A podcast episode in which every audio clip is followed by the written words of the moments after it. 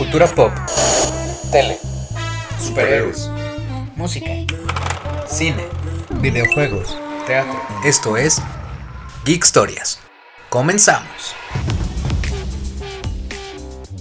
Hola bebés de amor, bienvenidos a un nuevo episodio de Geek Historias. Hoy les contaré de dos estrenos muy importantes para la historia del teatro, dos cumpleaños de personajes súper distintos entre sí y de la novela más exitosa de todos los tiempos. Así que empezamos porque un día como hoy, 25 de octubre, pero de 1952, se estrena en el West End de Londres The Mousetrap o La Ratonera. Está basada en la obra de Agatha Christie de este subgénero policíaco que tanto nos encanta a todos.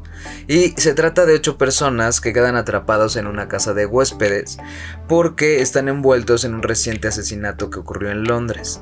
Entonces, durante el transcurso de la obra, vamos sospechando de todos los personajes y resolviendo juntos el misterio.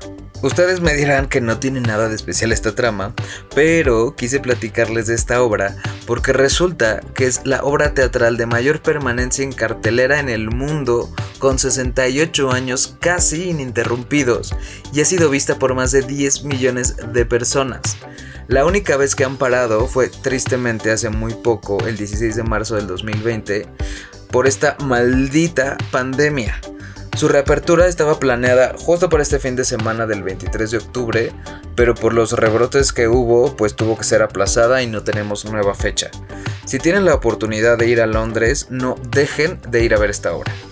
El segundo estreno del que quiero platicarles es ahora en Broadway de 1995 y es que se estrena Victor Victoria protagonizada nada más y nada menos que por Julie Andrews. Es un musical basado en la película de 1982 que a su vez es un remake de la original de 1933. La historia va de una mujer, Victoria, una soprano sin trabajo pero con muchísimo talento, que se hace pasar por un hombre al que le pondrá el nombre de Víctor y así lograr tener trabajo. Eventualmente, otro hombre se enamora de ella, pero ella en hombre, y pues todos los conflictos, confusiones y enredos que surgen a partir de eso. No les digo en qué termina para que la vean.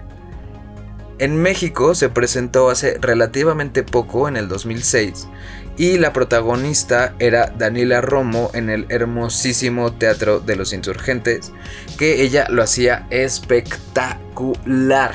Y bueno, toda la compañía, porque aquí en México no paramos por talento. Que hablando de compañías, pues resulta que cuando nominaron a Julie Andrews al Tony, siendo esta la única nominación que recibiría la obra, ella rechazó la nominación por considerar que era una falta de respeto al talento de todos y todas sus compañeras. Bien por eso. Igual les súper recomiendo que cuando tengan la oportunidad no se pierdan esta obra. Ahora, pasando a los cumpleaños, si tú naciste un día como hoy, 25 de octubre, y quieres saber con quién compartes esta fecha, pues hoy tenemos a dos personas bastante distintas entre ellas, pero las dos con un talento enorme. Para el primero nos vamos a la España de 1881, cuando nace el pintor y creador del cubismo Pablo Ruiz Picasso, obviamente mejor conocido como Pablo Picasso o simplemente Picasso. Que su nombre completo era, y pongan atención porque está compuesto de 15 palabras y es Pablo Diego José Francisco de Paula, Juan Nepomuceno Cipriano, de la Santísima Trinidad, Ruiz Picasso. Bendito que la combinación que escogió fue solo Pablo Picasso.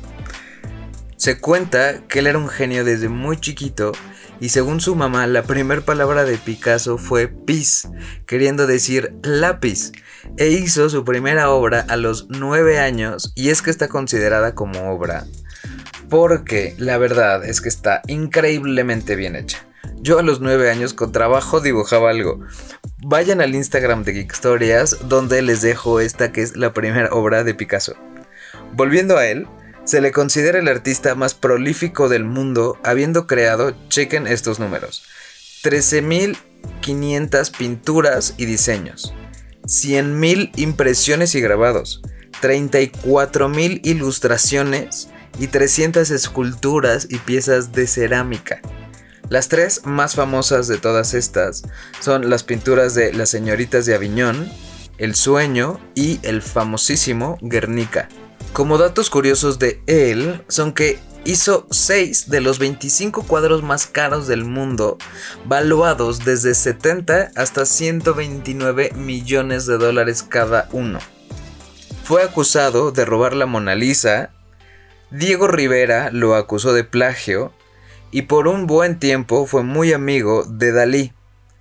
Finalmente, su casi nieto, por la relación tan cercana que tenía con su familia, es nada más y nada menos que Miguel Bosé, otro gran personaje del que ya en su día les platicaré bastante más al respecto.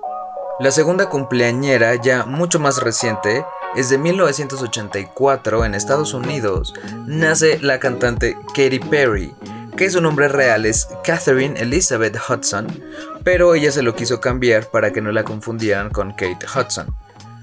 Katy Perry inició cantando música cristiana, pero se hizo hiper famosa desde su primer álbum pop, que se llama One of the Boys del 2008, que tenía sencillos como Hot and Cold, que me fascina esa canción, y I Kissed a Girl, que además está inspirada, dedicada a Scarlett Johansson, porque bisexual. Después sacaría Teenage Dream, que tendría 6 sencillos, de los cuales 5, que son California Girls, Teenage Dream, Firework, E.T., Last Friday Night, estarían en el número 1 del Billboard Hot 100, lo que la convirtió en la primera artista femenina en lograrlo y la segunda en general después del mismísimo Michael Jackson. Hasta ahora, Solo contando sus primeros cuatro álbumes, ha vendido más de 16 millones de copias, más otras 135 millones de sencillos en todo el mundo. También lanzó un documental autobiográfico y fundó su propio sello discográfico. La hemos visto en el show de medio tiempo del Super Bowl, en el Victoria's Secret Fashion Show y como juez en American Idol. Un par de datos curiosos de ella son que es hija de dos pastores y creció en un ambiente súper estricto cristiano, tanto que le prohibían leer Harry Potter y ver los pitufos. Que como es curiosa la vida, que ella ahora es la voz de Pitufina en las películas de los Pitufos 1 y 2. Si quieren saber más de los Pitufos, vayan al episodio del 23 de octubre. En el 2011, Mattel creó una Barbie de Katy Perry con un vestido inspirado en el suyo de Cupcakes y tiene réplicas de sus tatuajes y toda la cosa. Esta Barbie es una pieza única y se subastó por 15 mil dólares para donar las ganancias para la lucha contra el SIDA. A pesar de todo esto que les platiqué, nunca ha ganado un Grammy y es que hay un chisme ahí que dice que se peleó con el director de los Grammys.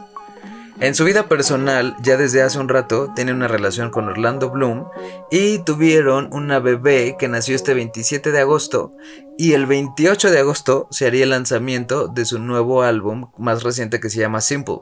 Así que veremos cómo le va con este que seguro será un super éxito. Ya estamos llegando al final de este episodio, pero no se olviden de suscribirse al podcast y de seguirme en redes sociales como Lalo Alcántara en Twitter, Instagram y Facebook, y también en las redes sociales de Geek Stories, donde les dejo fotos y videos de todo lo que platicamos en el día. Finalmente, quiero platicarles que un día como hoy, 25 de octubre, pero de 1999, sale al aire Yo Soy Betty la Fea, la telenovela más exitosa de la historia del mundo mundial.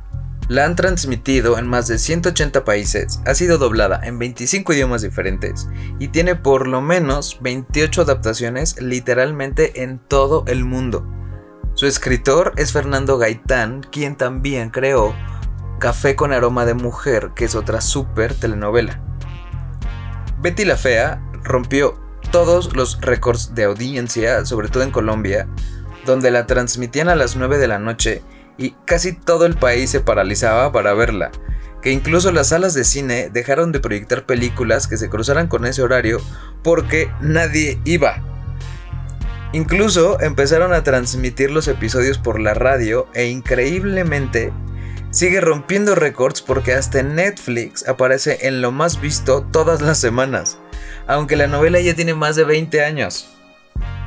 La verdad es que si me preguntan a mí, no me gusta nada esta historia de que una mujer fea sea discriminada y el eje principal de su vida sea el amor de un hombre que por cierto la trata fatal. Pero bueno, como datos curiosos de Betty les puedo contar que recordemos que empezó en 1999 y en ese entonces el internet apenas estaba empezando.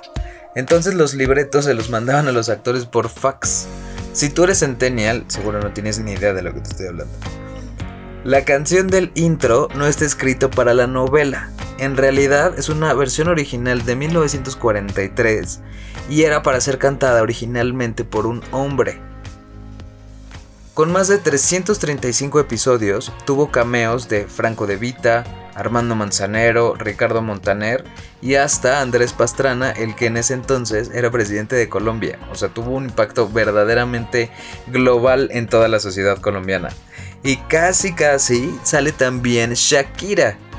Ya lo tenían todo planeado para grabar en Miami donde Shakira estaba viviendo, pero como no le dieron la visa a varios miembros del staff, pues no se logró el capítulo tristemente. A pesar de todo el éxito que estaba teniendo, no quisieron alargarla más, pero le hicieron un spin-off que se llamó Ecomoda, donde veríamos la vida de casados de Don Armando y Betty, pero pues la verdad no tuvo el éxito esperado como la novela original. Como les conté, ha habido 28 adaptaciones. En México se llamó La Fea Más Bella con Angélica Vale y Jaime Camil. En Estados Unidos, Salma Hayek produjo Ugly y recientemente la más nueva es Betty en Nueva York con Elifer Flores, que a las 3 les mando un besote y pronto las invitaré al programa. Pues eso fue todo por hoy. Muchas gracias por oírme y pues los espero mañana con muchas más Geek Historias. Bye. Suscríbanse.